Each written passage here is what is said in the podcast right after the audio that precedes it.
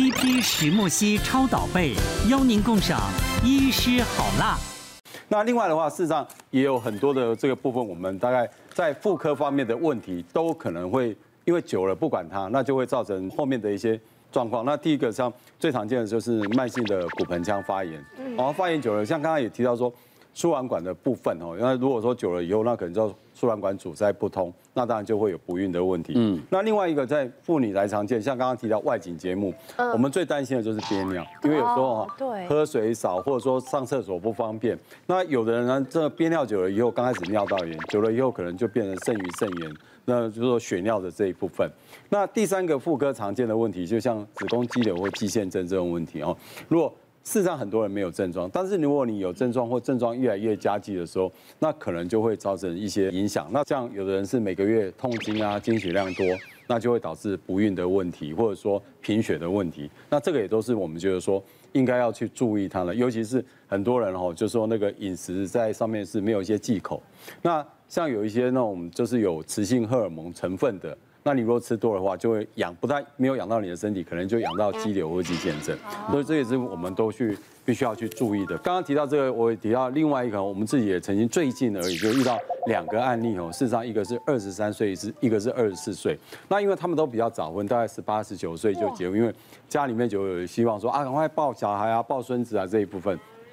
所以他们大概努力了半年到一年以后，他们就来门诊，希望说做不孕。那我第一个时间说啊。这么年轻，怎么会想要看不孕的问题？后来了解说他们状况，然后也已经知道说，只要超过努力超过半年以上没有怀孕，我们就是一个警讯。嗯，超过一年以上就算是不孕的夫妻了。嗯，那我们在帮他做输卵管摄影的时候，哈，就发现说两边输卵管水肿的情况蛮厉害。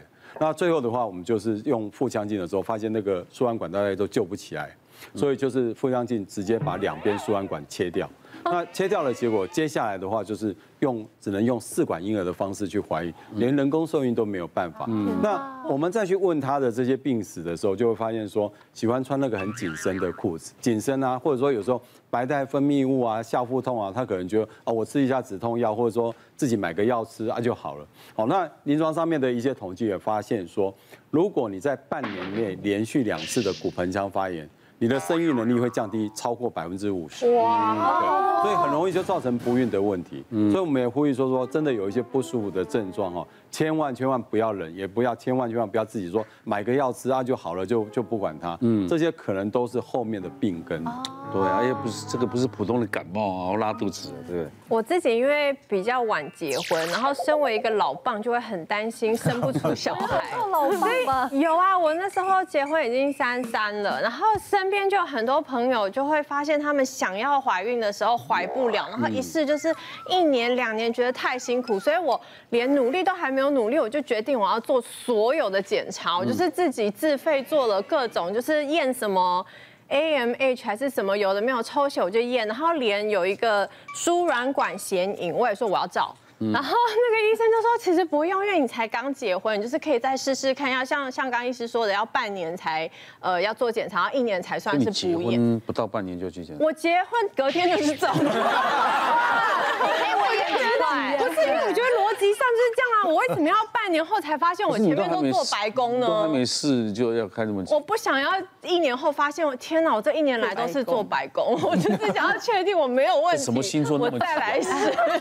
然后反正，可是我就觉得，哎，还好我有去照，因为照完以后医生就给我看，他就眉头一点皱说，嗯，你这有一边确实是有一点水肿，看起来可能有塞住。我就超紧张，想说怎么办？他说，哦，不用担心，因为你另外一边还是呃畅通的，就还是会排卵。那这边呢，有些人也有可能照输卵管显影的时候打那个显影剂，就会帮助他稍微就是通了，对，就疏通的感觉。然后我就想说，好吧，那就也还好，就是大概几个月后我就有顺利怀孕这样。好，好幸运哦。对，他他是讲这个故事，他是没有问题，他只是比较急而已。对，对啊。不过我们现在哦，那个。应该这么说，那个结婚只是一个仪式啊，好，那就是要看你真的努力的时间多久，因为因为我们真的有遇到过夫妻来，有人说，哎，我现在想要备孕，啊，问他说结婚了没？他说没有，啊，你再问他的时候，他说啊，我们事实上已经在一起大概两一两年都没有避孕，那我们这种我们还是说，那我们还是会帮他做检查，嗯嗯嗯，对，但我们也不好意思问他直接没有。有很多人本来一直结婚就拖拖拉拉的，对对对对，就是靠靠老天看什么时候结。对对对，哎，怀孕了就结，很多人是这样的，对对，因为举棋不定，到底定要定什么时间，几乎都是这样的。如果真的一过，可能就三十六、三十七，对，就是高龄。对啊，现在女生有像你这种警觉性是太好了，真的。对啊，但我现在讲一个，就是快要呃大概停经前的一个妇人，哦，快停经了哈，她其实很早就知道他有子宫肌瘤。那他每次经期来的时候，经期都时间很长，啊，经血也很多。那妇产科也看过好几次，也看了好几个医师。那其实有有超过一半的医师建议他说，让他可以考虑手术，因为他每次经期很长，然后她常常会贫血。哦，那那当然医师给他很多的建议跟资料，他自己去查，就他就查到一个说，哎，这个子宫肌瘤在停经之后，有可能会慢慢慢慢变小哈，嗯，就可能这个症状会改善。但的确是。所以他就忍，我想说大概还有几年就快停了吧，所以他就一直忍，一直忍，一直忍，直到有一天跑到挂急诊，他一走进来，我们一看就不知道什么，白雪公主，很苍白，非常非常苍白。那他的主诉是他呼吸困难会喘，哦，严重贫血的确会喘。就我们后来看了之后，马上就抽血检查的时候就直接备血，结果血红素出来多少？五啊，哇，五对，五大概就是一个正常女性的一半以下，哦，啊，一半以下，所以。它不是一个急性失血，如果你急性失血，血红素掉这么快，人大概早就休克了。它是慢慢慢慢慢慢失，所以它不会休克。对。可是慢慢失的过程里面，你的心脏会一直承受越来越多的、越来越多的工作压力跟它的负荷，所以它会喘，是因为它严重贫血造成心脏已经快受不了啊！哇！所以它是一个心衰竭，它是一个我们叫一个强呃高强度的心衰竭的一个症状。好，所以那时候就马上要给他输血，输血完之后呢，就跟他讲说，你这种情况，你应该还是要考虑要手术，要不然，第一个，你什么时候停经，谁也讲不准啊，嗯你怎么知道你会一年后、两年后停经？那第二个，你停经也停经之后，你的症状也不是百分之百保证会马上缓解，所以如果你在承受这种一个定期失血，也可能要两年、三年、四年、五年，都不晓得。哦。所以那个时候我们就跟你请他说，你还是要重新考虑是不是要手术。他就一直还在犹豫说啊，手术啊，这个手术怎么开啊？是拿肌瘤还是拿子宫啊？这个因为医生有讲说，如果你都不生了，就可以把子宫拿掉。他就一直没办法决定。那后来我们输了血收住院之后，他后来还是决定听了医生的话。把子宫给摘除了，嗯。嗯，所以其实虽然肌瘤摘除子宫，很多人会觉得说一个女性的象征器官不见，她会有一些阴影哦。那妇产科医生现在也有很多内视镜只摘肌瘤不摘子宫的保留着也有，可是拖这么久让你处在一个慢性贫血，甚至导致一个心脏衰竭的话。它其实是风险是蛮高的，嗯，更年期就没事了。这个肌瘤，肌先生是跟我们的女性荷尔蒙有关，所以到停经更年期以后，因为就是没有女性荷尔蒙嘛，所以它会萎缩，但是不会不见。